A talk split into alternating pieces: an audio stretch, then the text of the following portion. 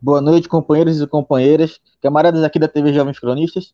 Eu sou Pedro Araújo e estamos aqui com mais uma edição do JC Informa. Hoje, dia 15 de fevereiro, segunda-feira, com mais uma edição aqui com algumas manchetes, Cláudio Porto, que é, talvez tenham sido bombásticas assim para algumas pessoas, mas talvez para a gente que já vinha debatendo a questão do. Uh, algumas questões desde o ano passado, talvez não seja tão surpresa algumas coisas que a gente vai falar aqui, né, Cláudio Porto?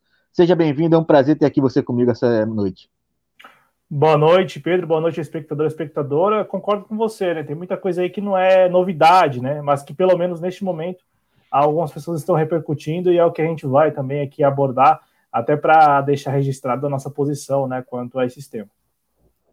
É exatamente isso. E você que está chegando aí, que vai nos acompanhar, já está nos acompanhando aí através do chat, está nos acompanhando através de redes sociais como Twitter, Facebook, ou aqui mesmo pelo YouTube, vai deixando logo o seu like aqui embaixo, vá aqui compartilhando esse conteúdo em suas redes sociais. É importante é, esse tipo de ajuda para ajudar o projeto Jovens Cronistas a crescer e a expandir o nosso alcance aí nas redes sociais. Uh, você também vai encontrar aqui embaixo na descrição do vídeo as formas de apoio ao canal, seja através da vaquinha, do Apoia-se ou tornando-se membro. Ou então, se você estiver nos acompanhando aí pelo chat, você pode enviar um super chat ou um super sticker uh, e nos ajudar dessa forma. E se você estiver acompanhando aí esse, essa live depois que ela já foi ao ar, você pode nos ajudar, inclusive através do mecanismo do aplauso, que fica aqui embaixo, próximo ao título. Claudio Porto, dito isso, seguimos em frente para a primeira manchete? Vamos lá, Pedro. Isso aí.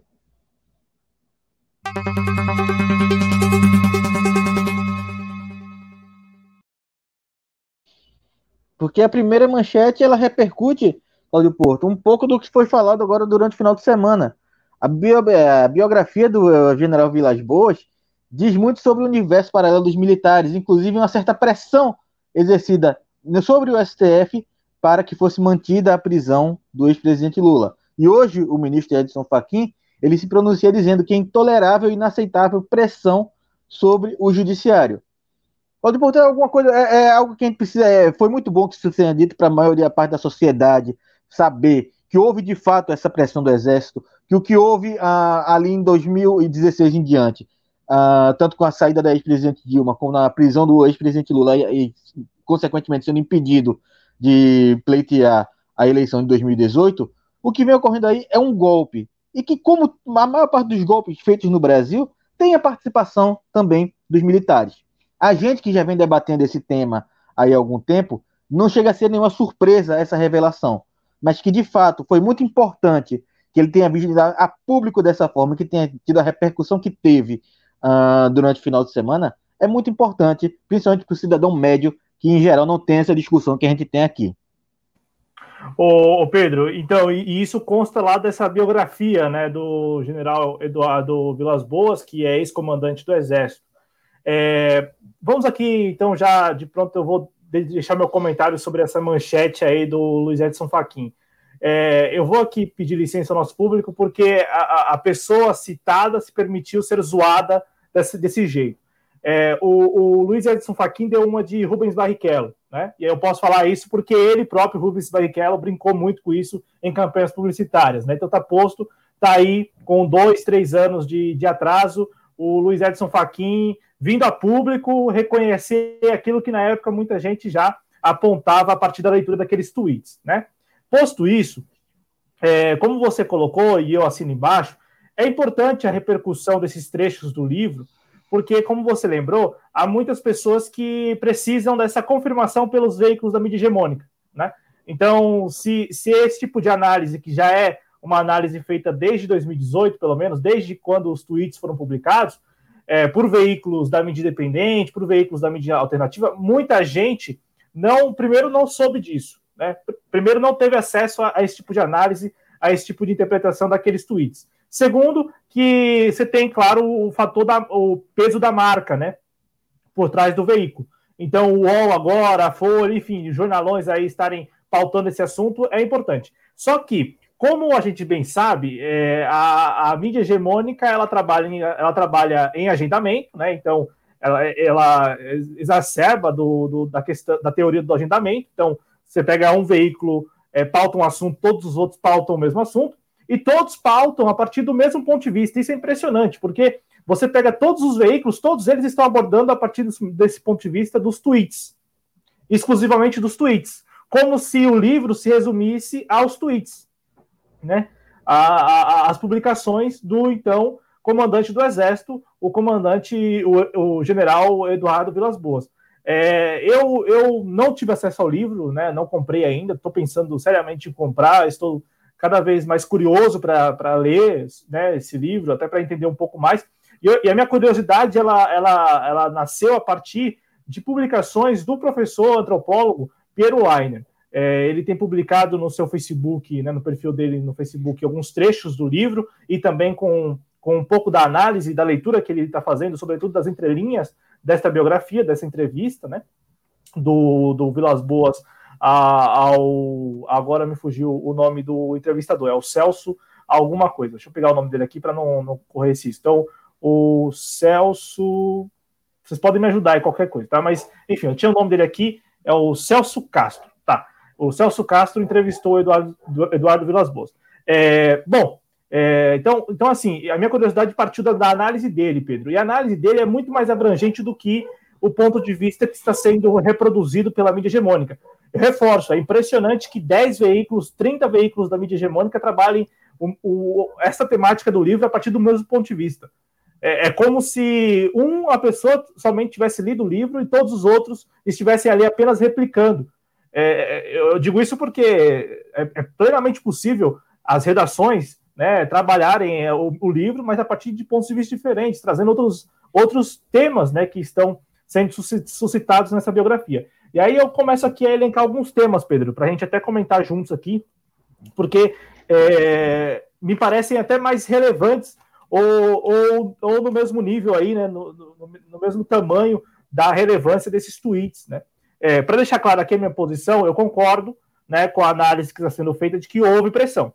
Assim como lá atrás a gente fez essa leitura, hoje reforçamos essa leitura a partir da, da declaração, do reconhecimento do próprio Eduardo Vilas Boas. Agora, por exemplo, você tem lá é, no livro, segundo o Piero Leiner, que já leu, né, que já, já leu aí toda a obra e está elencando alguns pontos que merecem a nossa atenção, merecem atenção nossa, que eu digo, da sociedade, né, da opinião pública, de maneira geral.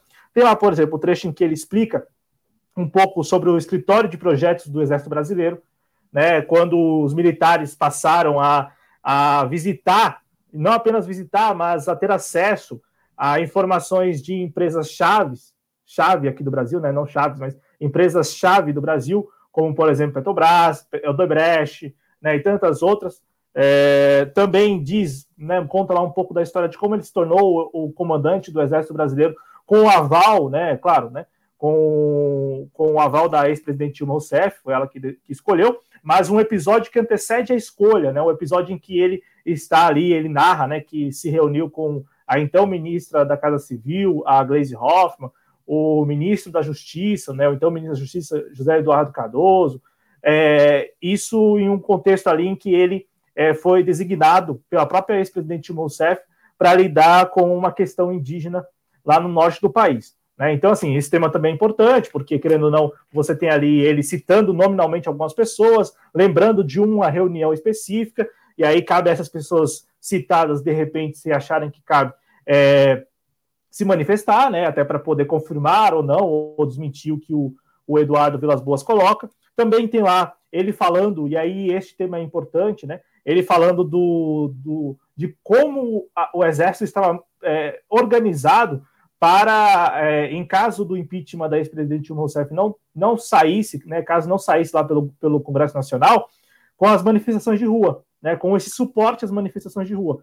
Ele, ele até fala assim que a família militar, né, então, portanto, integrantes do, da reserva e também os familiares, os próprios militares, estavam indo às ruas naquele período. Então, assim, e, e, e mais, não apenas indo às ruas, mas é, ele, ele diz que, que havia uma, uma, uma canal, canais de diálogo, né, ou canais aí direto com essa base, né, digamos assim, essa base aí, os militares da reserva, os familiares, para se manifestarem, para seguirem nas ruas, né, ali militando é, e contra o, contra o governo da, da ex-presidente Dilma Rousseff. E também fala de um assunto que é extremamente sensível, que é o sistema comunicacional do Exército, né? falando de mídias sociais, de como que se deu esse trabalho, né, esse fortalecimento da presença do Exército Brasileiro nas mídias sociais. Então, assim, Pedro, o que temos aí é muito mais do que os tweets. Né? O que temos aí é o próprio Eduardo Vilas Boas é, falando né, para as pessoas, enfim, reco reconhecendo ali ou descrevendo como que se deu esse projeto de poder mesmo que, que eles que ele liderou, né, ou que ele coordenou com o auxílio, né, com a cooperação ali de muitos outros integrantes da alta cúpula do Exército Brasileiro. Né? Então, o que a gente está falando aqui é algo muito sério, né, que vai muito além da, do tweet em si. Né? A gente está falando de um projeto de poder que já se consolidou. É bom, é bom colocar dessa forma, né? Já se consolidou. Não é um projeto de poder que ainda aguarda é, pelos seus resultados. Não, já vem acumulando alguns resultados e aqui para concluir meu comentário, isso desde ao menos 2008 também, segundo a, a leitura do Piero Leiner, né? Desde aquele episódio lá do Augusto Heleno é, indo contra a então política indigenista, né?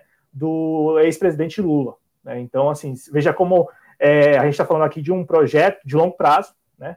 12 anos pelo menos, aí, 12, 13 anos já, né? E, e que vem se saindo bem para os interesses dos próprios, né? Dos próprios militares.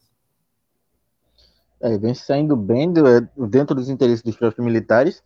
E a gente viu, Cláudio Porto, como eles determinaram uh, a política do Brasil de 2016 eu poderia, não sei se você concordaria comigo, dizer desde 2013, quando iniciam a manipulação de algumas manifestações uh, populares para se trazer à tona todo o processo fascista que tomou conta do Brasil de 2013 para cá, mas colocando aqui de 2016 para cá o quanto o exército brasileiro ele influenciou a política brasileira nesse meio tempo, porque a gente tem aí o impeachment da ex-presidente Dilma Rousseff com essas declarações de que houve, é, por parte da família militar, como ele fala, a, é, o a crescimento, eles insuflando os, o, insuflando os, os protestos contra a ex-presidente Dilma, e até mesmo essa pressão que houve em cima do STF para que não fosse feito a prisão em segunda instância, não fosse dado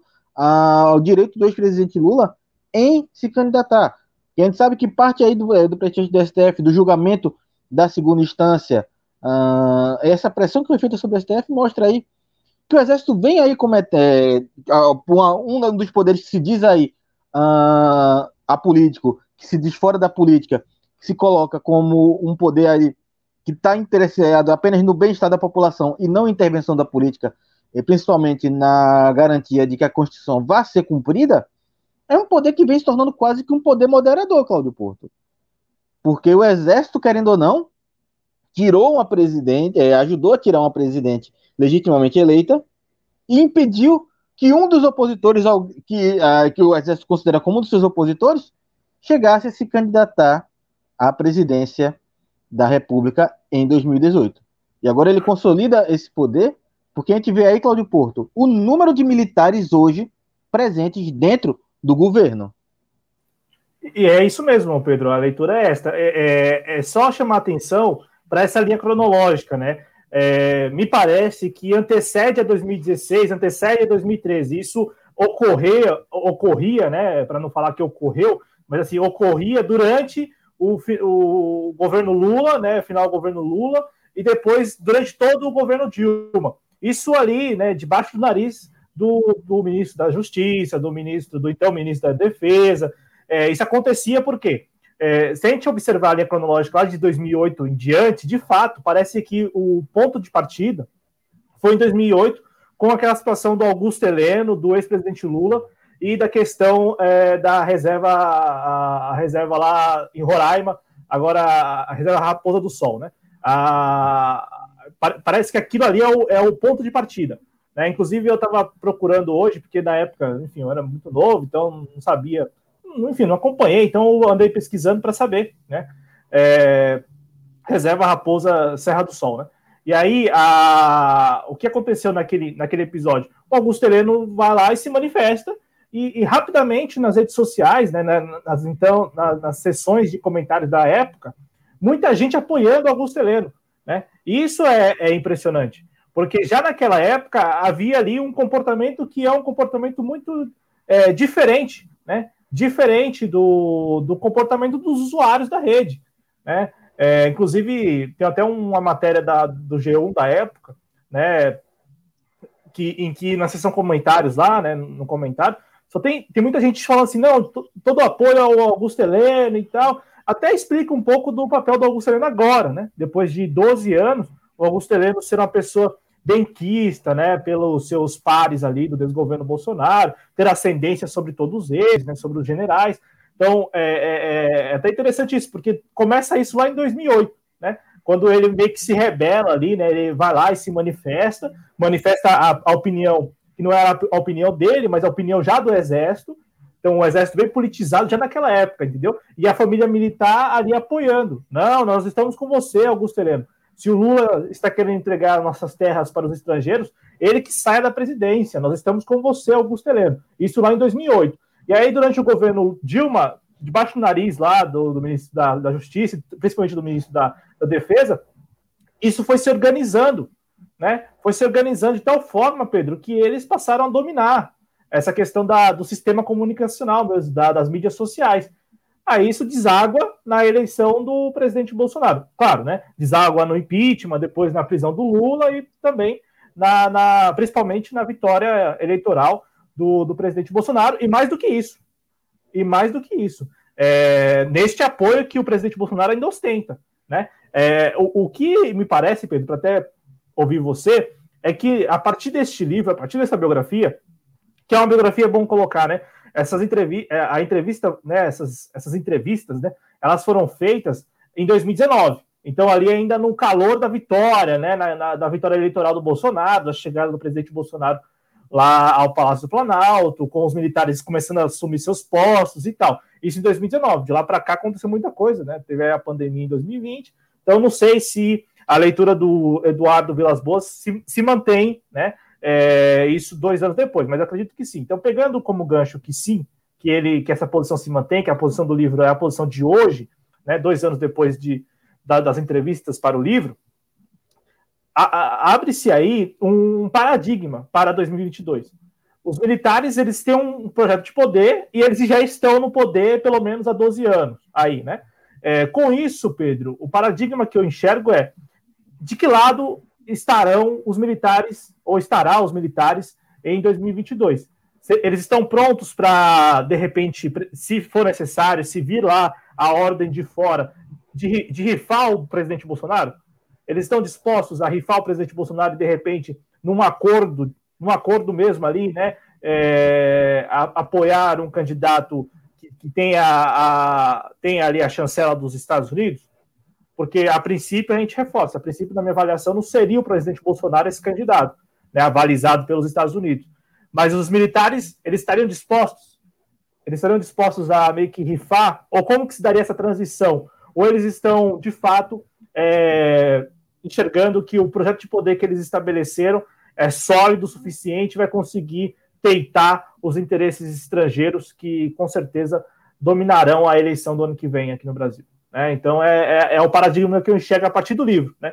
Posto que eles têm que, ele, que eles são politizados e que eles têm lado, e de que é, eles trabalharam intensamente para se consolidar nesses últimos 10 anos e com isso não largarem mais o poder, eles estão dispostos a ano que vem firmar um acordo em que rifam o presidente Bolsonaro para eleger aqui, aquele que os Estados Unidos querem aqui para o Brasil, ou eles vão peitar os interesses estrangeiros, né, de fato, e não estarão ao lado do candidato apoiado pelos Estados Unidos. É, é isto que me parece que a gente pode analisar a partir da, da biografia aí do, do Eduardo Vilas Boas.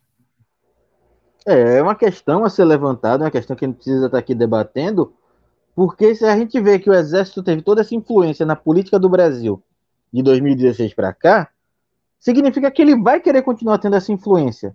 A questão é, ele vai querer continuar nos bastidores uh, como eles estiveram até ali 2016, ou eles vão querer agora continuar no cerne do governo?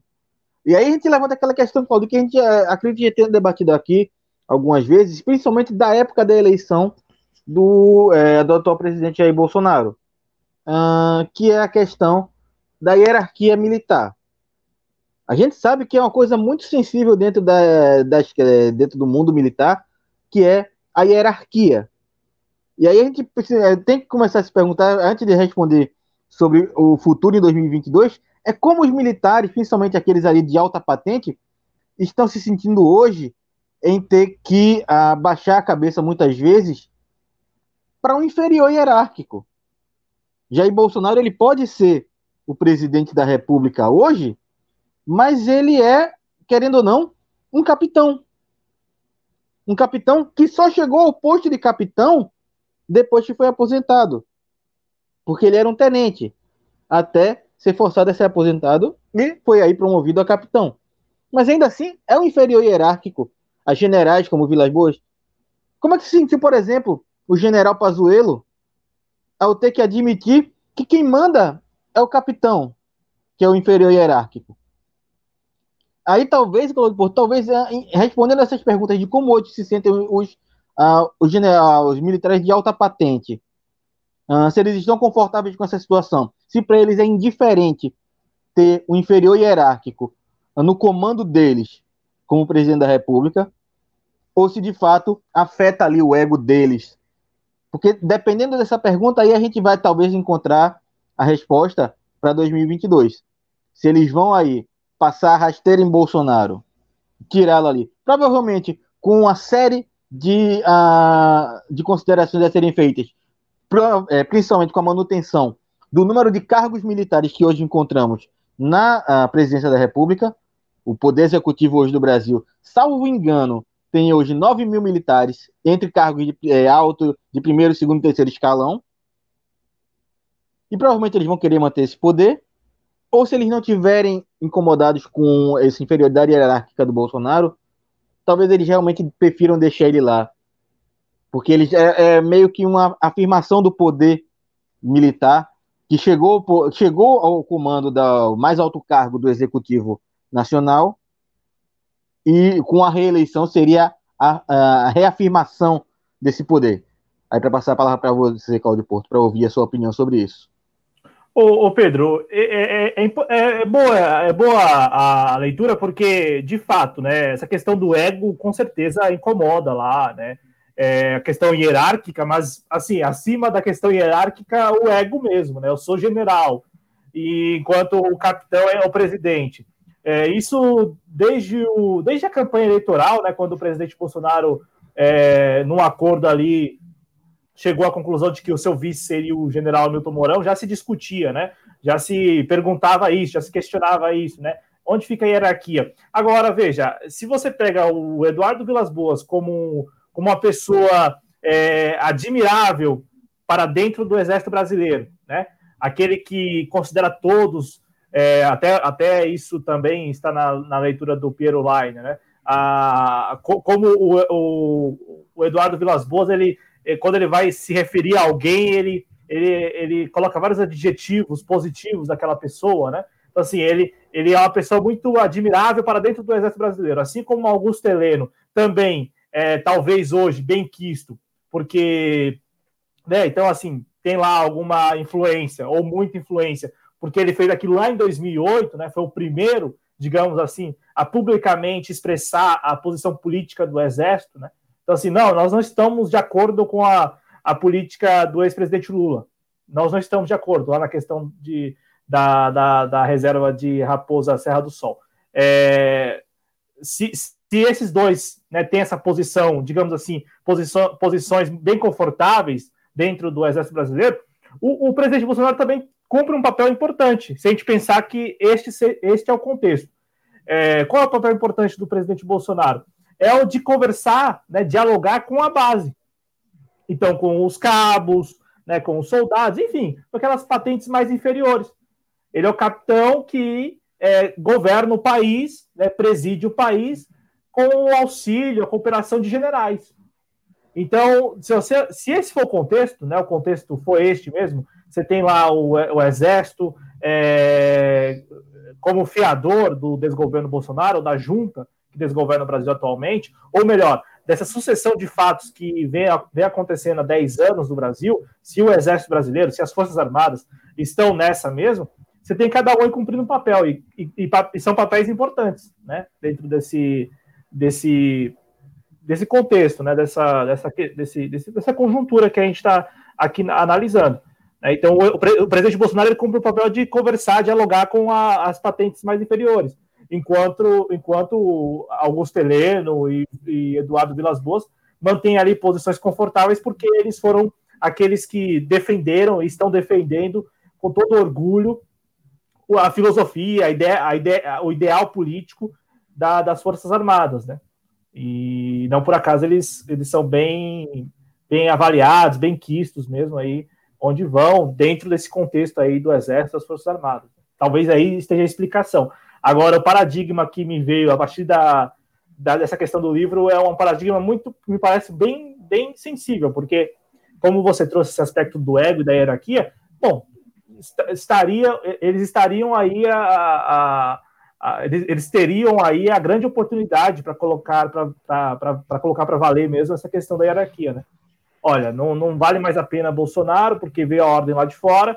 Agora estaremos com quem é, representar os interesses estadunidenses, os interesses imperialistas no Brasil em 2022. O, o, o, mais, o essencial mesmo do livro é que ele, ele detalha e narra como tudo está dominado sabe? Como tudo está dominado. Entendeu, Pedro?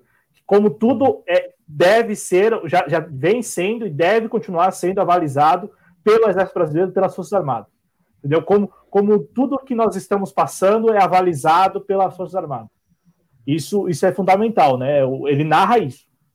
Ele narra e deixa também isso em, nas entrelinhas, né? De que, não, olha, esqueçam porque tudo está dominado, conseguimos aqui estabelecer um aparato é, que, que, que, vai nos permitir ficar no poder por muito tempo.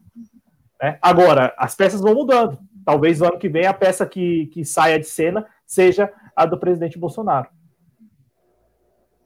Pois é, é algo que a gente tem que analisar, que a gente vai continuar analisando aí.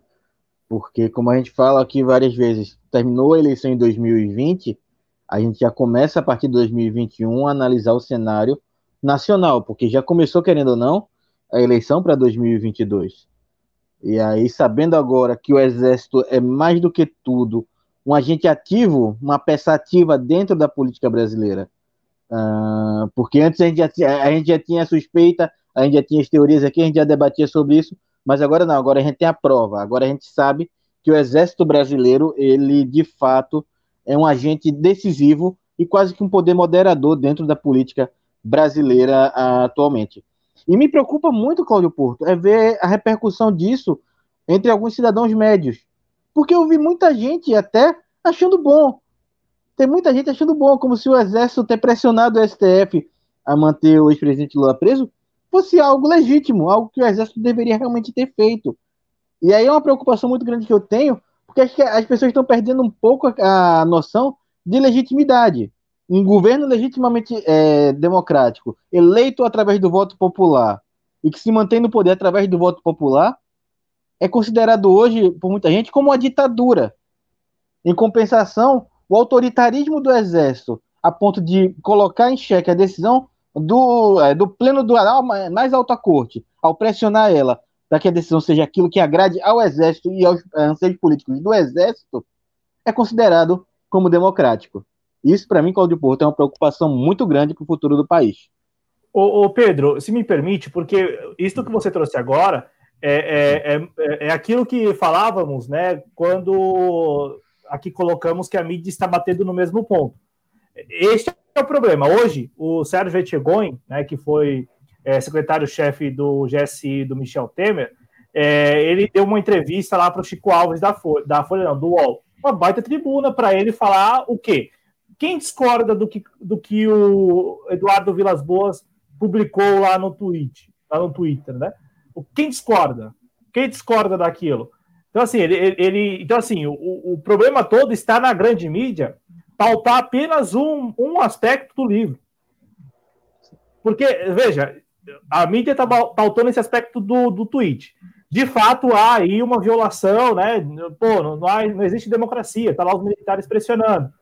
Só que, bom, para a maioria da população, é, olha, eles, eles estavam ali defendendo que a impunidade não, não prevalecesse. Entendeu? Essa é a narrativa. Então, assim, até que ponto a mídia hegemônica não está aí contribuindo para a narrativa do próprio exército? Até que ponto eles não estão é, sincronizados nisso?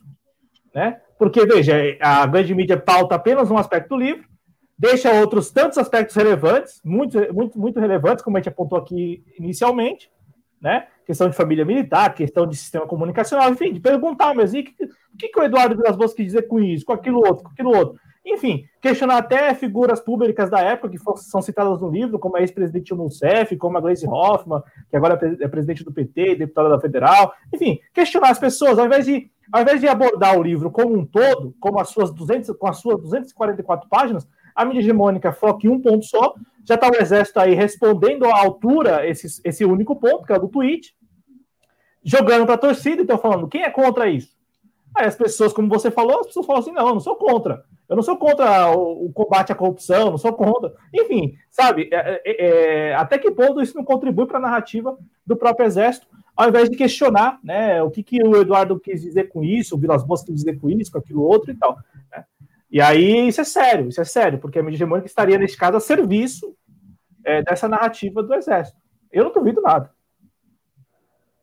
Não, eu não duvido nada, inclusive acredito que ela de fato esteja uh, de acordo com essa narrativa do Exército, e ainda mais contribuindo, porque tem sido muito uh, favorável aos interesses da mídia, uh, principalmente em termos de política econômica, a presença do governo Bolsonaro, que é aquela coisa que a gente sempre fala, ele está aí batendo no presidente Bolsonaro, mas nunca fala sobre a política econômica de Jair Bolsonaro. Inclusive, quando ele começa a avançar a agenda econômica deles, subitamente o presidente Bolsonaro se torna um estadista, se torna mais moderado. É, basta ele, ele não conseguir avançar essa agenda, que a grande mídia, principalmente é encabeçada uh, pela Rede Globo, ela começa a, no popular, descer a lenha contra Bolsonaro. Cláudio Porto, alguma coisa a acrescentar sobre o, o livro do ex do general Vilas Boas e sobre a fala do ministro Edson Fachin? Quero só dizer ao nosso público que quem puder aí, não sei, quem puder encontrar o PDF em algum lugar e tal, o EPUB, enfim, quem tiver acesso a esse livro gratuitamente, manda para a gente por e-mail. É, enfim, manda pelos canais aí do projeto Jovens Cronistas, porque eu acho muito válido a, a, a, muito válida a tentativa de abordar todos os aspectos da biografia, do que ele responde ali para o Celso Castro, entendeu? Não apenas essa questão do, dos tweets, Pedro.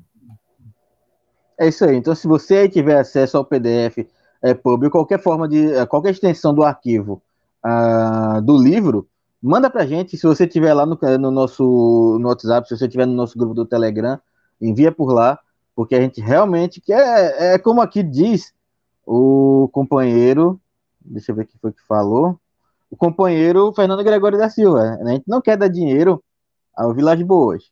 Então a gente vai aí, se tiver o PDF, quem tiver o livro em alguma outra extensão, se puder nos mandar, se puder compartilhar esse link, é uma leitura que é importante para a gente fazer essa leitura correta da, da situação de tudo que foi falado.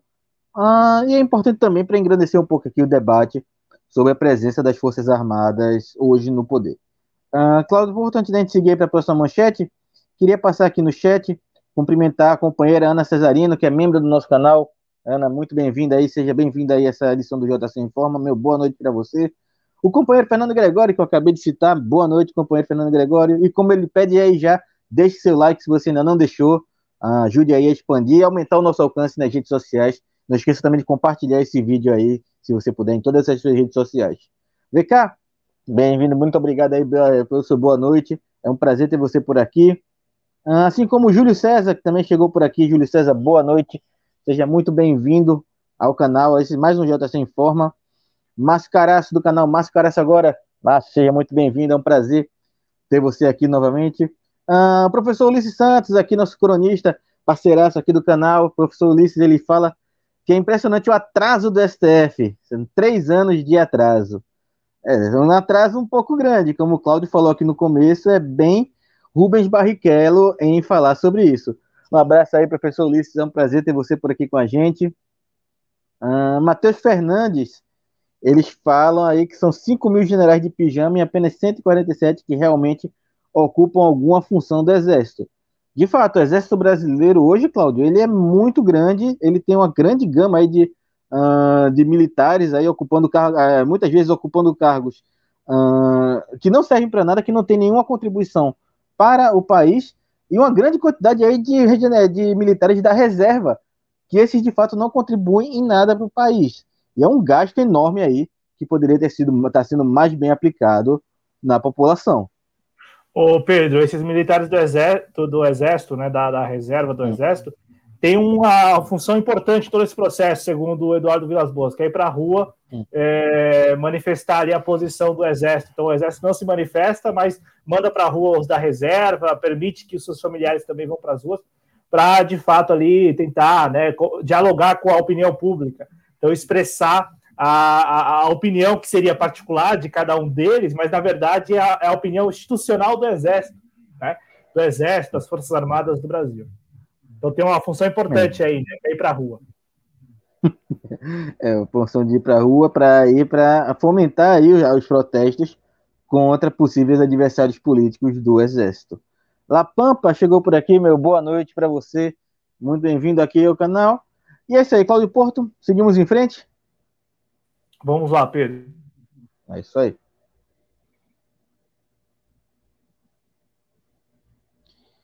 Porque é outro assunto aqui que é importante a gente falar, porque é também outro assunto que grande parte do cidadão médio, ah, principalmente a classe média que gosta muito de defender o lucro da, dos grandes é, empresários, das grandes empresas, é bom a gente trazer essa, essa discussão para é, a mesa, para as pessoas mais comuns. Isso é importante porque eu vi, inclusive, Claudio Porto, no site da Globo.com hoje, que é uh, o estudo que foi feito pela USP, dizendo que tributar os mais ricos pode ter impacto positivo de 2,4% no PIB. Segundo estudo do MAD USP, taxação sobre altas rendas poderia financiar a expansão do valor e do número de benefícios do programa Bolsa Família, reduzindo em até 8,9% a desigualdade média pelo índice de Gini no país. E é uma coisa que a gente já debatia aqui. A gente já debatia várias vezes sobre a taxação de grandes fortunas. Voltamos a debater sobre isso agora quando a Argentina começou a taxar grandes fortunas, quando a Bolívia começou a taxar grandes fortunas. Que era realmente sobre a gente trazer. É um, um, lembrando que é um tributo que já existe na, na Constituição brasileira, já existe a previsão para se cobrar a tributar as grandes fortunas no país, mas carece de lei a complementar que desde 1988, quando a, Constituição foi promulgada, Cláudio Porto, até hoje ela não foi, uh, ela não foi colocada ainda em discussão essa lei complementar para se regulamentar aí a taxação de grandes fortunas. E eu vejo muita gente, quando a gente fala sobre esse assunto, gente que não está aí pagando o, o Celta usado parcelado, querendo agir como se essa lei, com essa taxação de grandes fortunas, fosse para ela como se essa taxação de grandes volumes fosse a, a atingir ela. E é muito bizarro porque talvez essa pessoa que está aí parcelando o Celta em 36 vezes, uh, ah, para quando terminar, provavelmente ter colocado o carro numa retífica, porque o carro já está dando é, defeito, essa pessoa talvez fosse muito mais beneficiada da taxação de grandes fortunas e está aí defendendo, Cláudio Porto, que essas fortunas continuem firmes na mão de quem não se empenhou em tê-las. E, e, assim, não pagando nada por isso, né? Então, assim, não devolvendo nada, não contribuindo à altura, né? Então, aquela questão, né, de você contribuir com base na sua renda. Então, quanto mais a renda, quanto maior a renda, mais essa contribuição. É que, que parece até um raciocínio lógico, né? Você, você tem mais, então você contribui com mais, quem tem menos contribui com menos. Tá?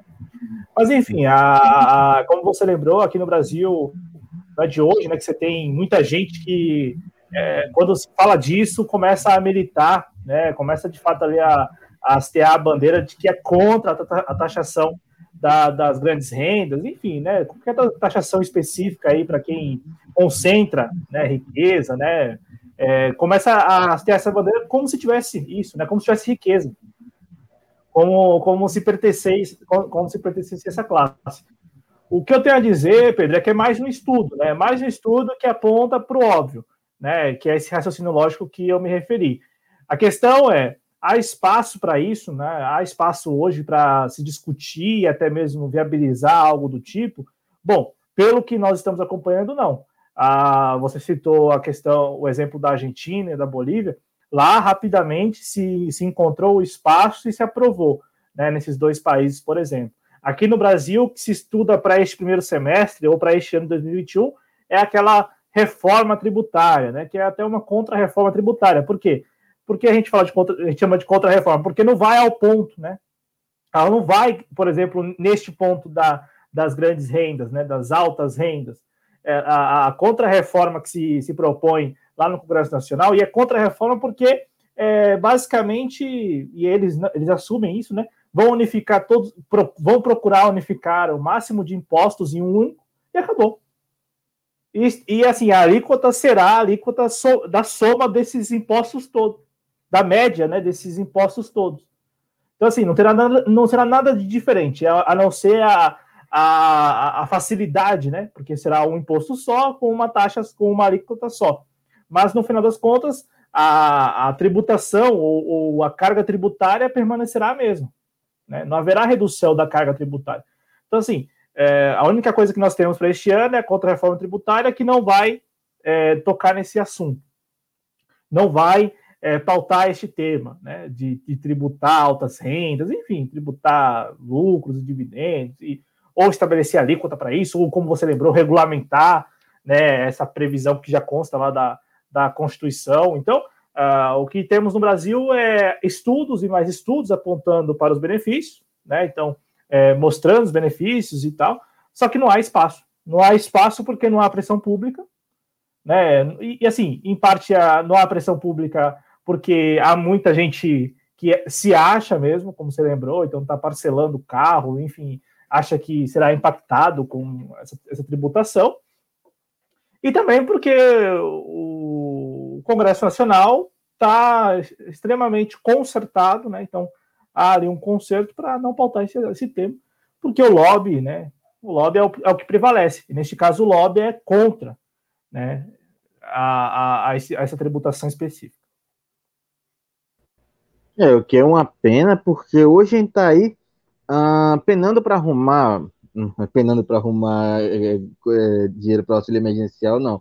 Porque a gente sabe que tem renda para promover o auxílio emergencial no país, mas se tivesse aí a tributação das grandes fortunas, se houvesse vontade política do Congresso em pautar a taxação das grandes fortunas, a gente poderia, Claudio Porto, ter uma alternativa aí para estender o auxílio emergencial por mais tempo ou pelo menos para mais pessoas que precisam hoje dele de fato. Porque é uma questão que a gente tem que levantar aqui. Uh, se você pegar proporcionalmente o que uma pessoa muito rica no país contribui de imposto, proporcionalmente com alguém de classe média, eu não estou falando nem a pessoa pobre, estou falando alguém de classe média. Alguém de classe média. Proporcionalmente, o imposto que a pessoa de classe média paga é muito maior do que essa pessoa rica está pagando. É esse mais ou menos que a gente está querendo falar quando a gente fala imposto de grandes fortunas. Eu não estou falando de você que ganha esses 4 mil reais por mês, não. Isso não é grande fortuna, não. Eu estou falando daquele cara que sem precisar trabalhar, ele tira esses 4 mil, talvez em uma hora aí. Ele consegue esses 4 mil reais. É essas pessoas que a gente está falando aqui. É importante a gente falar aqui para você ter consciência de classe quando for falar, defender as grandes fortunas contra a taxação. Você que está aí ganhando seus 4 mil reais, dia, trabalhando dia após dia, seja lá onde for, como autônomo, numa empresa, onde for, você é trabalhador, você não é rico. Não é, sua, não é o seu dinheiro que está se falando em tributar. O seu dinheiro já é tributado e é muito tributado. É muito tributado em comparação com as verdadeiras fortunas. E aí a gente poderia estar colocando esse, empregando esse dinheiro em colocar aí um auxílio emergencial, em abrir linhas de crédito para pequenos negócios que poderiam não ter falido durante a pandemia se tivesse tido a ajuda do governo, uma linha de crédito aberta pelo governo. Como houve de fato aí repasse para que houvessem linhas de crédito para empresas, para pequenas é, empresas aí que precisassem é, se manter durante a pandemia, mas os bancos não liberaram. Mas é como o Claudio trou eh, trouxe aqui, a gente não tem aí a vontade política e principalmente o lobby hoje que fortalece o Congresso se a gente pegar ele, a, a Constituição de grande parte do Congresso, ele é uma Constituição de pessoas que majoritariamente ou defendem essas grandes fortunas ou possuem essas grandes fortunas. Ou foram financiadas por essas grandes fortunas que estarem hoje ali no Congresso. Então, obviamente, Cláudio Porto, eles não vão pautar esse esse, essa questão agora, por mais que existam estudos agora aí, já existiam estudos antes, mas hoje é um estudo mais recente, mostrando quão benéfico a economia brasileira seria taxar essas grandes fortunas. E no momento que a gente vê a economia brasileira declinando cada vez mais, aquele crescimento em V do Paulo Guedes parece que não se consolidou, Cláudio Porto. É, ele não existe.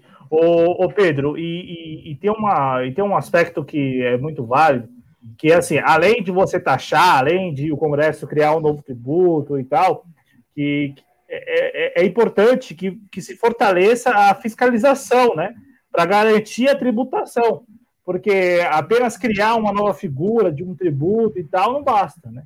Então, o que se procura é fortalecer a fiscalização para que os tributos que, que são que têm sua incidência sobre essa, essas classes mais altas da nossa sociedade, essa tributação se converta mesmo ali em recursos para, o, para a União, né? então que, que a tributação ocorra mesmo, né? É, há algumas brechas que precisam ser fechadas assim para ontem, né? Eu, salvo engano, eu, eu tinha visto que há uma tributação, né? Para veículos uh, de, de, de, rodovia. Aí o cara que tem lá um, um, uma lancha, né? Enfim, o cara tem uma lancha lá e tal, ele não paga. Ele não paga. É, é o IPVA, né? Ele não paga IPVA. Ele não paga IPVA, né? Porque há lá a brecha que permite a ele não pagar, porque é, o, o, a lancha, ainda que quando o cara esteja saindo de algum lugar para ir para outro, ele leve ali, né, a, a carregar no caminhão, sei lá, é, ou às vezes até um carrinho, não uma lancha, mas sei lá, um jet ski, né, que dá para levar no carrinho atrás do carro, né, tem gente que leva. Então, é, mesmo que ele faça esse translado, mesmo que ele faça esse transporte, ele não tem IPVA, ele não paga IPVA pelo jet ski, pelo, pelo, pelo, pelo, pela lancha. Agora, se o cara de repente tem lá um Celta, como você lembrou, né, um Celta, sei lá, qualquer carro aí, ele tem que pagar IPVA todo ano, né? Só só em carros com mais de 20 anos, né, ou 20 anos ou mais que não, não paga. Então, a, essas brechas precisam ser fechadas, assim como a fiscalização precisa ser reforçada, e caso se tenha lá na frente a criação, se venha a criar um novo imposto, que esse imposto, esse, esse atributo, né, esse, esse tributo, esse imposto, ele de fato venha a ser cobrado daqueles que terão a, a sua incidência. Né? Então, assim, a, a gente está aqui cobrando o pacote completo, porque pode, pode ser que o Congresso paute esse tema, tá, cria aqui o tributo, mas, enfim, não tem fiscalização para garantir o pagamento do tributo, não tem fiscalização nem mesmo para garantir que hoje, né, distorções, elas venham, deixar, venham a deixar de existir. Então, assim, no final das contas, está lá criada a figura do imposto, mas na, na prática nada muda porque no final das contas não tem nada de tributo, de imposto sendo convertido em recursos para a União, e aí isso sim é o que beneficia né, a, a economia do conjunto da sociedade, o desenvolvimento social de todos nós. Né? É quando o tributo entra, chega lá para a União, né? quando o tributo chega e fica ali nas mãos da União, e não quando se tem a figura apenas criada. Então aqui, aqui a cobrança é pelo pacote completo. É, pelo pacote completo, pela fiscal, pela para que a lei seja bem amarrada e para que haja de fato fiscalização. É uma coisa importante aqui que o Cláudio trouxe, porque se tem uma coisa, a gente fala muito do jeitinho brasileiro e se geralmente se, se, se é, coloca, se liga à figura do jeitinho brasileiro, Cláudio Porto, a figura das pessoas mais pobres, mais simples, mais humildes. Quando quem de fato uh, coloca em prática esse jeitinho brasileiro, em geral, são as pessoas mais ricas que encontram brechas na lei para não ter que contribuir com o Estado. Ou então não ter que contribuir tanto com o Estado. E aí, de fato, se forem realmente pautar isso, que seja de forma bem amarrada para que esse tributo de fato chegue à União e de fato seja aplicado onde ele deve ser aplicado. Porque é um tributo que ele deve ser aplicado majoritariamente, na minha visão, Cláudio Porto, em programas sociais, em programas de distribuição de renda e de desenvolvimento social. É um tributo que ele tem essa, tinha, teria que ter essa função. Principalmente agora no momento de pandemia, em que as pessoas precisariam ficar em casa, ou mesmo pessoas que hoje estão em casa, mas porque perderam o emprego durante a pandemia e hoje estão sem nenhuma fonte de renda. E aí essa tributação de grandes fortunas ela seria muito importante para que a gente pudesse manter uh, essas pessoas, ao menos até a gente, uh, ao menos até haver um plano de desenvolvimento que gere empregos de fato no país. Claudio Porto, alguma coisa a acrescentar? Eu só quero, Pedro, para ler aqui mesmo, né? A, como que é hoje, né? Como que, está na, na lei hoje? Né? Somente veículos terrestres, né? Pagam IPVA. Então, não, não, não, não inclui lancha, não inclui jet ski, não inclui helicóptero, não inclui jatinho, enfim, tudo que não é terrestre. Agora, tua moto, se você compra, você comprou uma motinha aí, uma bis, ou sei lá, uma 125, uma moto assim que não é tão forte, mas você está pagando no financiamento, você paga IPVA, licenciamento. A mesma coisa vale para o Celtinha que, o, que o, o Pedro lembrou, o Celto, o Palio, e, enfim, né, o Corsinha, o, esses carros mais populares aí que as pessoas compram, assim, no sufoco Gol, né? Um sufoco. Então, assim, essa, a, a, as pessoas têm que compreender que há muitas distorções, e essas distorções não ocorrem por acaso elas são fruto do lobby, ou da influência, da força do lobby. Né?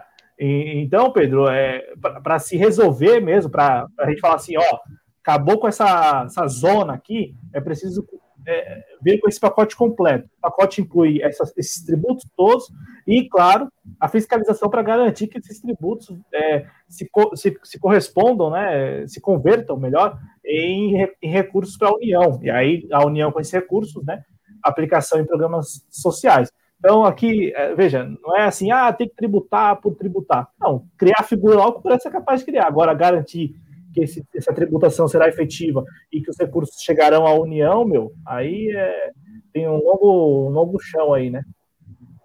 Tem um longo chão e aí falta disposição política, muitas vezes, para não só criar a estrada, mas também asfaltar ela para que o caminho seja um pouco mais menos acidentado do que vem sendo aí no nosso país. Antes de a gente passar, Claudio, para a próxima manchete, queria dar uma passada aqui rápida no chat. Uh, cumprimentar a Rosemary Hanse, que veio chegando por aqui. Rosemary, boa noite para você. O Matheus Fernandes, ele chega a falar que todo dia veio vídeos com, sobre cornos vítimas de esquema de pirâmide por se acharem espertos. E é basicamente essa pessoa, essa figura aí, Claudio Porto, que em geral defende essas grandes fortunas e em geral estão ajudando aí a aumentar algumas grandes fortunas, não é? É, acha que tem alguma coisa, né? é, Zara Zouba chegando também por aqui, meu boa noite para você, Zara, seja bem-vinda mais uma vez. Uh, o Júlio César ele chega a falar que se o legislador criar lei para tributar grandes é, volumes financeiros, os burgueses que têm realmente dinheiro mandarão suas volumosas fortunas para os paraísos fiscais. Não é tão assim. Tem esse mito de que as pessoas vão tirar todo o dinheiro do Brasil e colocar em paraísos fiscais. Isso eles já fazem atualmente, Cláudio Porto. Já se faz atualmente isso. Uh, eles não têm como enviar todo esse montante de dinheiro para um paraíso fiscal. Primeiro, sem levantar nenhum tipo de suspeita, nenhum tipo de investigação. Não é algo que se faz assim da noite para o dia. E querendo ou não, esse envio de dinheiro aí para paraísos fiscais para evitar o pagamento de impostos sobre grandes volumes de dinheiro já é feito hoje em dia, não é algo. Então, levantar essa questão é, é, é um argumento um pouco falho, na minha opinião, Cláudio Porto. Não, isso já acontece hoje, acontece graças às brechas.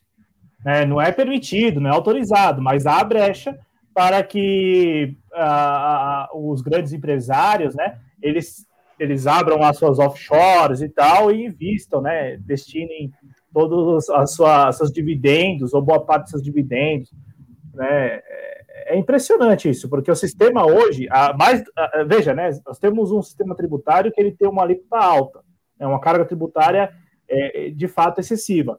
Agora, além dessa questão, que é o foco da contra-reforma tributária que está no Congresso, você tem aí, olha, olha só a imensidão de, de, de, assuntos que merecem toda atenção também quando você for falar de sistema tributário, como essas brechas e essas distorções.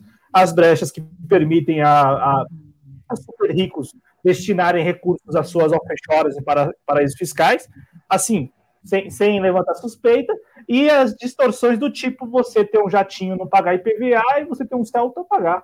É, entendeu? É, esse, é, isso não tá. E aí é engraçado, né? É engraçado e ao mesmo tempo dá para se entender. O lobby não permite que isso esteja incluso no pacote da contra-reforma tributária. Não. Vamos só. É, é, vamos aqui simplificar o sistema e acabou. Não passa disso, porque o, o que acontece hoje nas outras searas do sistema tributário pode deixar acontecer, pode deixar é, deixa aí que está funcionando. Funcionando para eles, né? não é para o conjunto da sociedade, funcionando para eles. É, funcionando para eles. E aí o sistema, é engraçado que o sistema brasileiro, as instituições brasileiras em geral, só servem mesmo para interesses aí de, dessas grandes fortunas que hoje em dia não são tributadas para uh, ah, talvez a infelicidade do desenvolvimento social do país. Claudio Porto, alguma coisa aí para acrescentar ainda ou passamos para a próxima manchete? Podemos ir, Pedro. Seguimos em frente então.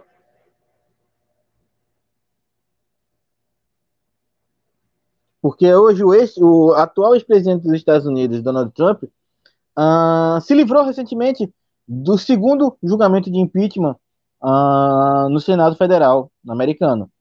Uh, porém, agora ele tenta, o Donald Trump vai enfrentar, já que não é mais presidente dos Estados Unidos, tentativas de levá-lo à prisão, Claudio Porto. Veja só, é, parece que o, os Estados Unidos agora também quer ter seu primeiro pre presidente aí, preso aí no século XXI. A sugestão para que a justiça seja acionada e responsabilize o ex-presidente pelo ataque ao Congresso dos Estados Unidos é de um ex-aliado, o senador Mitch é, McConnell, e foi citada até por um dos seus advogados, um dos advogados dos republicanos. E aí, Cláudio Porto, é, lendo a manchete uh, e vendo que partiu de um ex, uh, um ex-aliado, eu vejo aí talvez uma tentativa do próprio Partido Republicano em rechaçar a figura do Trump e deixá-la de lado, não apenas por considerá-la talvez uh, é, maléfica ao partido, mas principalmente uma tentativa de opositores que talvez pensem aí em se candidatar à presidência dos Estados Unidos em 2024, talvez queiram tirar Trump da jogada para facilitar o seu caminho em buscar o pleito à Casa Branca uh, na próxima eleição, Cláudio Porto. O Pedro, eu, eu, eu, li essa matéria, eu fiquei de fato assim muito intrigado, não, não no, no apoio aí do senador Mitch McCoy, né? A McCoy, perdão é, McConnell, né? Enfim, eu não sou muito bom de inglês. Agora, o, o, advogado, o Bruce Castor, que é um dos advogados aí do Trump. É, é o, o, que, o que me chamou a atenção da, da, do posicionamento dele é que é o seguinte: ele foi lá para defender o Trump e falou o seguinte: não, não vamos ter uma vez do impeachment, não. Vamos pela justiça comum. E aí, supostamente, o Trump teria ficado é, chateado, enfim, ficado nervoso com esse posicionamento do advogado dele. O que eu tiro disso, né? O meu comentário bem breve, que Trump é parte do sistema. Porque se ele fosse empichado, ainda que não presidente mais da, da, lá dos Estados Unidos, mas se ele, se ele se desse sequência ao processo de impeachment e, e com isso ele de repente, né, viesse a ser empichado de vez, ele teria caçado os direitos políticos, né? Agora, a, a, o acordo que me parece que aconteceu é olha, não vamos empichar você, vamos aqui é, tentar levar isso para a justiça comum. Na justiça comum você pode vir a ser preso, mas isso é uma possibilidade remota. E você fica pairando aí, pairando dentro do Partido Republicano, inclusive se você tiver fôlego e recursos para investir, de repente é, financiando né, candidaturas dentro do próprio partido. Ou mantendo o apoio que existe, não deixa de, não deixou, existe um apoio lá do Partido Republicano, ainda que você pode, você pode me falar, você pode me falar que é uma parcela minoritária do partido, mas você tem lá gente que apoia o Donald Trump, você tem o apelo popular do Donald Trump, então é, me parece que é um acordo, que houve um acordo, e, e isto é só, só se dá porque o Donald Trump é parte do sistema. Donald Trump não é o, uma pessoa de fora do sistema. Não, ele é parte do sistema. E como parte do sistema, o sistema, assim, entendeu que não era mais não era mais importante tê-lo como presidente, mas também não é interessante tirar os direitos políticos dele, também não é interessante levá-lo à prisão, porque ainda que se coloque que é possível a prisão, mas vamos lembrar, o Donald Trump não é qualquer pessoa, não é qualquer estadunidense. Além de ex-presidente dos Estados Unidos, ele tem muita influência, ele não é, ele é um mega milionário, então assim, imaginar que ele virá a ser preso, bom, não dá para também. Assim, eu praticamente não, não acredito, mas o Pedro pode, pode vir que aconteça, pode ser que aconteça, mas eu não acredito. Eu que é isso, tá? Mas enfim, Pedro, meu, meu comentário é este, né? Que o Donald Trump sim faz parte do sistema. E como parte do sistema, chegou um acordo. E o acordo foi este: não será empichado, porque vocês você pode manter seus direitos. Ele vai para a justiça comum, que, enfim, pode ser morosa, de repente não, não, não decida essa questão agora, enfim, deixa isso lá para depois. É, pode ser que a justiça comum entenda que não, que não porque é, é, importante, né? ele vai para a justiça comum para responder por uma suposta coordenação ou participação naquela invasão, naquela tal invasão ao Capitólio lá, lá dos Estados Unidos. E, e aí eu, eu, eu, eu chamo atenção para isso porque é uma acusação muito frágil, porque não há nada que aponte, entendeu, Pedro? Não há nada que aponte. Ah, ele, ele, ele não demonstrou é, repulsa ao, ato, mas assim, isso não quer dizer nada. Você não pode, você não tem como provar que o Donald Trump esteve por trás, não tem isso. Então, na justiça comum, ele vai ser incriminado, né? ele vai responder por isso, por essa suposta articulação e participação. Né? Será que será que vai? Será que vão encontrar alguma coisa? Parece, parece que não tem. Então, é, não tendo o que provar é, contra o Donald Trump, eu imagino que ele seguirá firme e até forte, porque ele tem recurso, ele tem, ele tem como investir para manter é, fiel a sua base, né? Os seus eleitores, enfim, os apoiadores. Ele tem. Agora, não sei se ele tem isso até lá 2024, é isso? 2024, né? É quando ocorre a outra eleição. Não sei se ele vai ter fôlego até lá. Fôlego eu digo dinheiro mesmo, vai ter como financiar, né? porque não é orgânico. O apoio não é orgânico. Né? Ele precisa manter é, ali, né, sempre na pauta a narrativa dele. E aí, para isso, demanda muito, muito recurso, né, muitos recursos. Então, para comentar, para terminar meu comentário, é isso.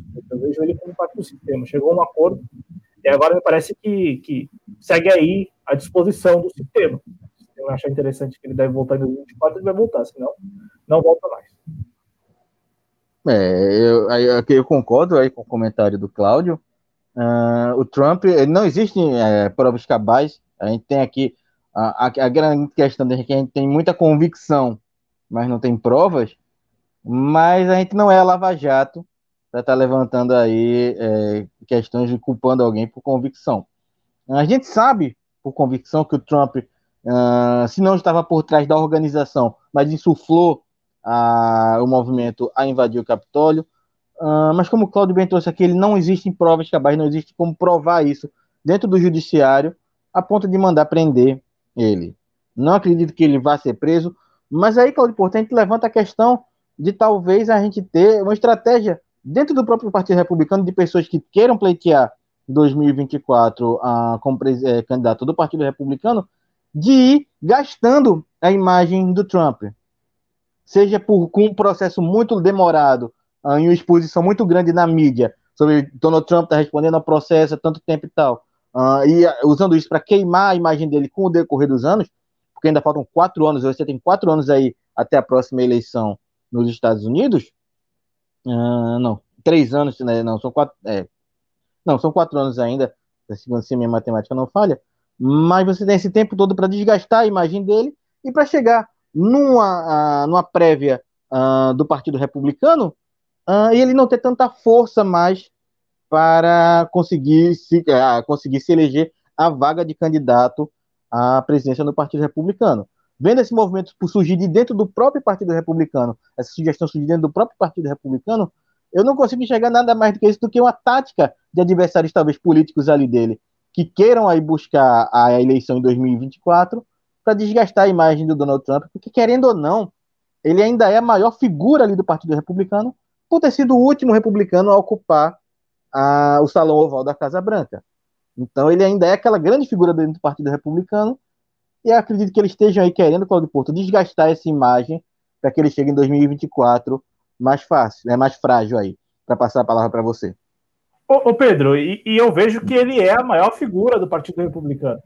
É, ele é a maior figura, porque ele tem apoio popular. O que está em jogo é ele tem culhão ele tem recursos para manter essa base fiel, então, assim, manter a narrativa e, com isso, manter a base é, sincronizada ou sintonizada, se preferir, no que ele, nos ideais dele, ele tem isso, porque ao mesmo tempo que você imagina que de dentro do próprio Partido Republicano tenha lá uma articulação para enfraquecê-lo, do outro lado, ele vem com uma contraofensiva de manter ali sempre aquecida né, a, a sua narrativa, a, a, manter sempre presente a sua narrativa. Ele pode vir com isso até 2024. E aí, se ele, se ele conseguir manter a narrativa dele presente na, na opinião pública, se ele, não, não, ele, não, não ele necessariamente, não ele sempre se manifestar, mas se a narrativa dele se, se mantiver presente na opinião pública estadunidense, em 2024 ele será um grande é, adversário para qualquer outro, outra liderança do Partido Republicano e também para o próprio Joe Biden, se de repente se candidatar. Só que o que está posto aqui, com essa decisão do final de semana lá no Senado, e também esse acordo aí que vai levá-lo para a justiça comum, mas talvez isso não prospere, é, é que ele é parte do sistema. Então, assim, ele é uma peça do sistema.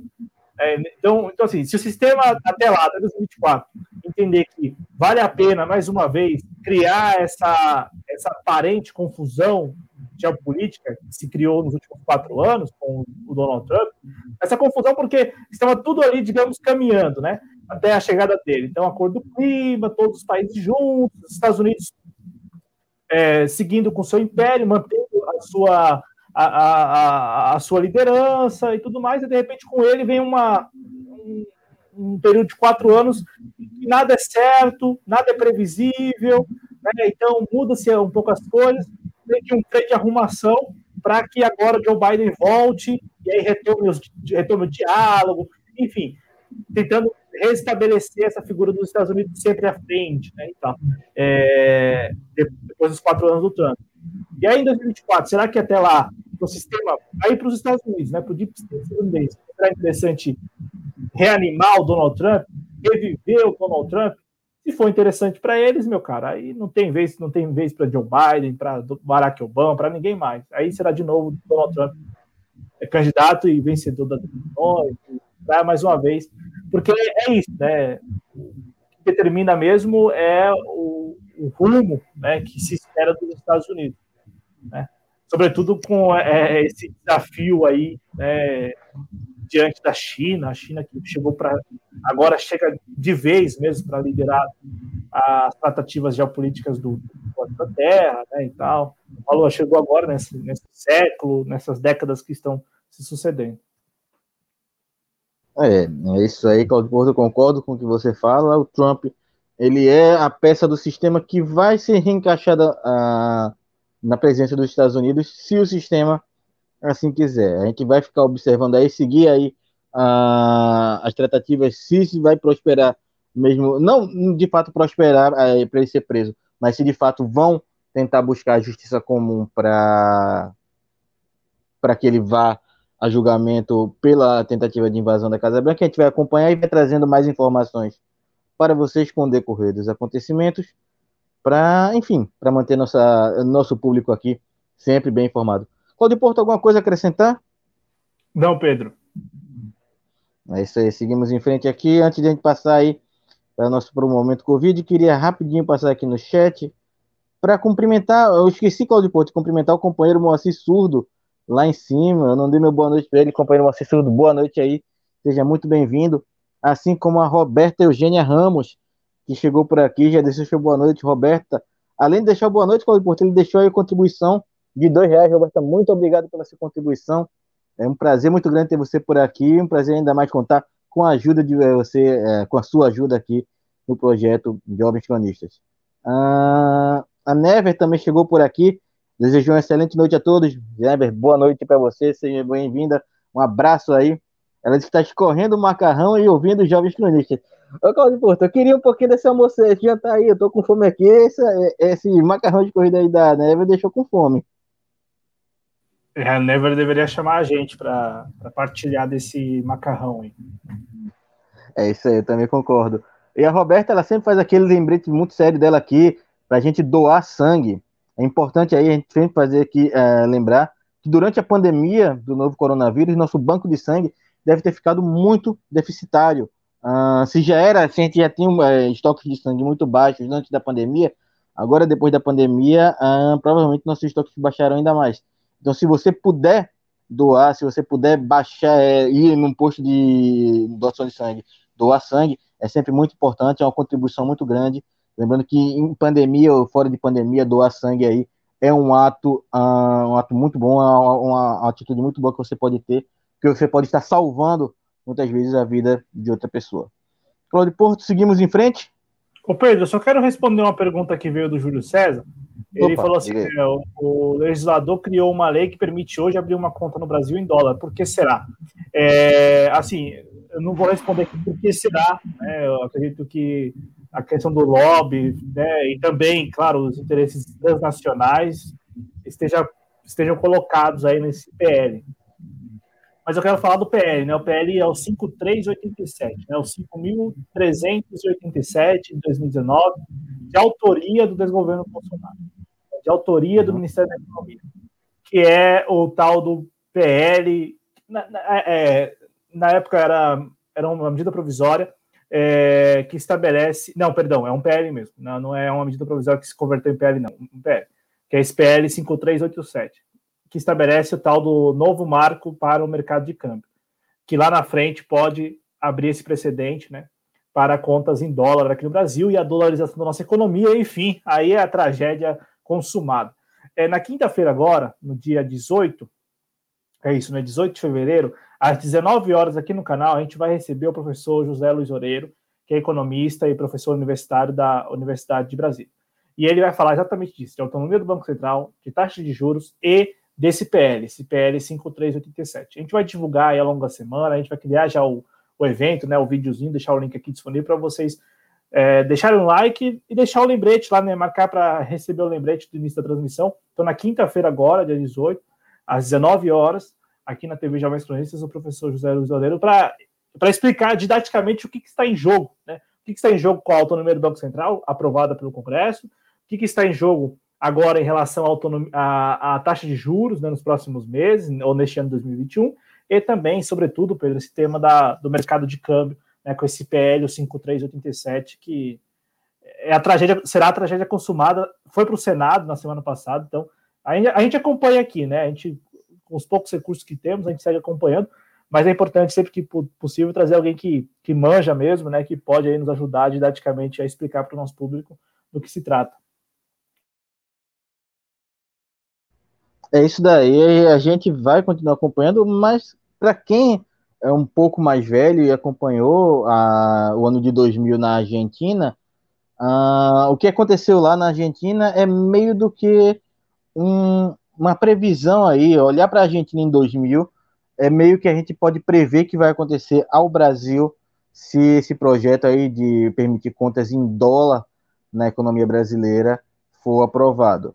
Então, se você é um pouco mais velho aí, acompanhou a época nos anos 2000, a quebra da Argentina, inclusive, uh, se eu não me engano, ontem ou foi sábado, eu não lembro agora, mas o ex-presidente é, Menem uh, faleceu, a ex-presidente Menina Argentina faleceu, mas a Argentina ele passa nos anos 2000 por uma crise muito aguda e muito se deve à dolarização da economia argentina.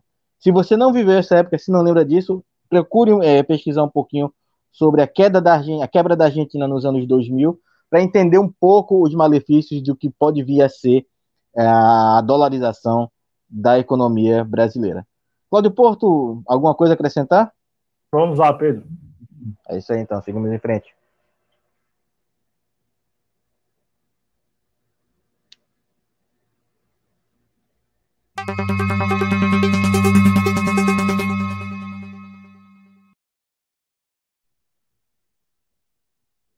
Com os números da pandemia atualizados, chegamos aí ao total de 9.866.710 casos confirmados de Covid-19 desde o início da pandemia, sendo apenas no dia de hoje, na terça-feira, 32.197 novos casos de Covid-19. O total de mortos acumulados desde o início da pandemia, ele chega hoje ao número. Ah, desculpa. Perdão.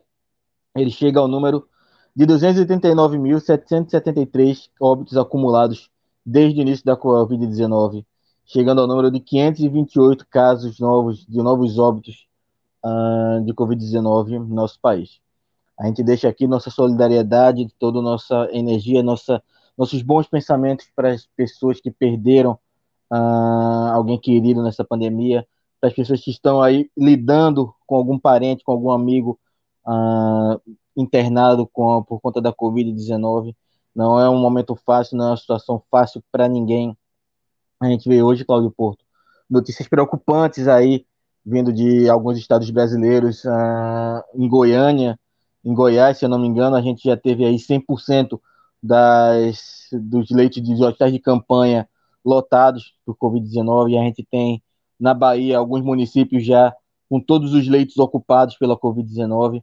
A gente vê uh, um, um, cenário que, para mim, ele é muito pior do que o grande pico da, do meio de 2020. A gente está vendo aí um acúmulo muito grande de casos novos. A gente teve o reflexo das aglomerações de final de ano. A gente vai ter aí o reflexo das aglomerações de carnaval. E Claudio Porto parece que a gente não tem uh, em vista uma melhora nesse quadro da Covid-19 a curto prazo. Porque assim como foram as aglomerações de final do ano, que enquanto começava o carnaval, a gente já viu os reflexos dela, agora a gente teve as aglomerações de carnaval em festas clandestinas, e a gente vai ver o resultado dela mais para frente, porque vem Semana Santa e vai ter mais aglomeração, e aí vem São João e mais aglomeração, e parece, Claudio Porto, que as pessoas ainda não compreenderam os males que essa doença traz. Eles não compreenderam ainda os males que essa doença traz. Eu estava fazendo umas pesquisas para fazer uh, alguns tweets um tempo atrás, e para você ter uma ideia, a gente tem aqui no Brasil a questão da dengue, que é talvez a, a, pior a pior epidemia que a gente vive no Brasil, porque ela é contínua, ano após ano. Para a gente ter uma ideia, no ano de 2015, que foi aquele grande surto de dengue que nós tivemos no Brasil, ainda assim, naquele ano, num único ano, em 365 dias, a dengue matou pelo menos 200 vezes menos do que a Covid-19 em um ano. 200 vezes menos número de mortes. Eu estou falando aqui de uma pandemia, Claudio Porto, que já matou 2 milhões de pessoas no mundo. E parece, sinceramente, que as pessoas não conseguem enxergar esse tanto de cadáveres que estão acumulados aí pelos nossos pés. Eu, é, se torna cada vez mais difícil saber o que dizer aqui, porque tanto essas mortes de compatriotas, de, de, é, de pessoas do Brasil, de uh, pessoas que vivem aqui na nossa terra, uh, tanto as mortes no mundo afora, quanto a falta de empatia das pessoas perante essas mortes, elas realmente, Claudio Porto, me deixam sem, ter, sem saber mais o que falar sobre essa doença. É, e a gente pede sempre empatia, né? Não apatia, né? Empatia, é, porque reforço, né? Felizmente aí nós não tivemos nenhum parente, nenhuma pessoa muito próxima vítima da Covid-19, mas como vocês viram aí, ao menos 239 mil famílias brasileiras perderam alguém né, por 19 mil no último ano. Então, assim, é, nunca é demais desejar nossa solidariedade, as nossas condolências, né, nossas sinceras condolências aos familiares e amigos, e reforçar, né, reforçar que precisamos todos juntos aí, seguindo cuidando, usando máscara, sempre que possível lavando as mãos, né, e assim, eu não vou, eu não vou aqui reforçar que as pessoas devam ficar em casa, porque hoje, né, 2021, dia 15 de fevereiro, isso eh, meio, que não, caiu completamente em desuso, né? O negócio de ficar em casa. Ninguém mais fica em casa. Né? Uma vez que ninguém mais fica em casa, que todos nós temos alguma coisa a fazer, inclusive agora sem esses pontos facultativos aí do carnaval, né? Então, trabalhador que é, não pode, por óbvio, se aglomerar, ele pode seguir e trabalhar e trabalhar no transporte coletivo e trabalhar. Então, assim, segue trabalhando. Né? Que é, que é uma das baitas incoerências de tudo isso, né? De todo esse processo que nós estamos passando. O trabalhador para trabalhar, não importa se ele está aglomerado, se ele vai no transporte público que aglomera pessoas, isso não importa.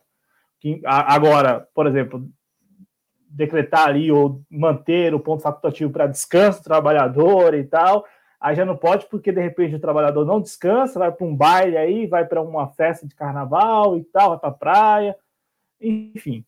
A gente sabe que tem muita incoerência, tem bastante coerência todo esse processo, mas já que as pessoas não estão ficando em casa, reforço aqui o que o Pedro disse, né? Que devemos deixar de ser apáticos e, e sim empáticos, né?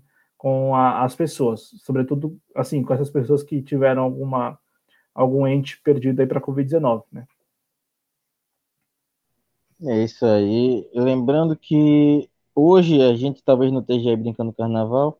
Eu tenho muita sorte, Claudio Porto, em poder no carnaval do ano que vem, se tiver vacinado, poder pensar em sair com todos os meus amigos, com todos os meus parentes, que como você bem lembrou aqui, a gente tem a sorte de não ter perdido ninguém. Tem muita gente que não tem essa sorte. Tem muita gente aí que não tem essa sorte. Tem muita gente que vai brincar, se brincar o carnaval do ano que vem, vai brincar sem algum ente querido aí, sem algum amigo muito querido, sem algum familiar muito querido. Não, não vai ter mais o pai ou a mãe em casa, ou às vezes até os dois, para desejar uma boa noite antes de sair para a festa de carnaval. É, em geral, é nessas pessoas que a gente tem que pensar e também nas pessoas que a gente não quer contaminar, sejam elas conhecidas ou não. Cláudio Porto, alguma coisa a acrescentar aí sobre as nossas manchetes do dia? Não, Pedro, somente agradecer mesmo, a você e ao nosso público. É isso aí. Antes da gente terminar aqui, queria passar mais uma vez aqui no chat, porque a Neve ofereceu aqui pra gente o prato de macarrão dela. Muito obrigado aí, Neve, é um prazer. Uh, queria de fato aí receber esse prato de macarrão, porque aqui a fome tá batendo pesada. A Roberta Eugênia pergunta cadê o Adriano. O Adriano estava narrando agora, recentemente, um jogo lá no JC Esporte. Inclusive, agora que está terminando aqui esse nosso programa, vão lá no JC Esporte, se inscrevam, acompanhem o trabalho do pessoal da equipe esportiva dos Jovens Cronistas. É um trabalho muito competente, muito bem feito. Então vale a pena você ir lá e curtir e, e ajudar a crescer também o projeto do JC Esportes. Ah, e é isso aí. Claudio Porto, queria agradecer aqui a sua presença, a sua companhia mais uma vez. É sempre um prazer ter você aqui no JC Informa, suas informações sempre muito bem, sempre precisas e muito bem pesquisadas. É um prazer ter você aqui comigo. Uma boa noite para você e obrigado aí pela presença e pela paciência. Eu que agradeço, Pedro, a você, ao nosso público aí, principalmente a você, né, que a gente sabe aqui que está aí melhorando, se recuperando de uma gripe, então, gripe, viu, gente? Gripe, né? Não, não, seria Covid, não é Covid, então, gripe está se recuperando, então, valeu você, muito obrigado a você aí pelo esforço mesmo, né, de ter ficado aqui essa uma hora e vinte com a gente, tratando a, dos temas aí desta segunda-feira. Muito obrigado a você, ao nosso público, só desejo saúde mesmo, e quem for sair de casa que se cuide, sabe? Use sempre a máscara, ou busque usar o máximo possível a máscara, higienize bem as mãos, enfim, vamos seguir nos cuidando aí, porque enquanto não, felizmente, né, não, não fomos contaminados aí, vamos aguardando quietinhos ali na miúda pela vacina. É isso aí, Cláudio Porto. Muito obrigado aí pela presença. É um prazer, doente ou não, estar aqui com vocês todos os dias uh, no JC Informa. Queria agradecer a você que esteve aí nos acompanhando durante toda a transmissão, você que esteve no chat uh, compartilhando aí nosso programa, compartilhando seus comentários e nos ajudando aqui a engrandecer o nosso debate no JC Informa. Uh, muito obrigado a você que esteve aí também nas redes sociais, no Twitter, no Facebook, acompanhando aí nossa transmissão. Uh, convidar vocês a vir aqui para o YouTube para se inscrever no canal, se tornar membro, se assim for possível, conhecer também as nossas outras redes sociais, como o tá, nosso grupo, nosso canal no Telegram, a nossa nosso, é, nosso perfil no Twitter, no Instagram e também nossa página no Facebook. E aqui no YouTube você pode encontrar aqui embaixo na descrição do vídeo as nossas formas de apoio ao canal, seja através da vaquinha, seja através do Apoia-se, a chave Pix, que você também pode encontrar aqui. Uh, assim como também você pode é, nos ajudar se tornando membro aqui do canal, enviando um super chat ou um super sticker e se você estiver acompanhando esse vídeo aqui depois que ele já foi ao ar, você pode nos ajudar ainda através do mecanismo do aplauso. Quero agradecer mais uma vez aqui a presença de Cláudio Porto, a sua presença aqui como espectador, seus comentários. Desejar a vocês uma boa noite e nos vemos amanhã em mais um JC Informa.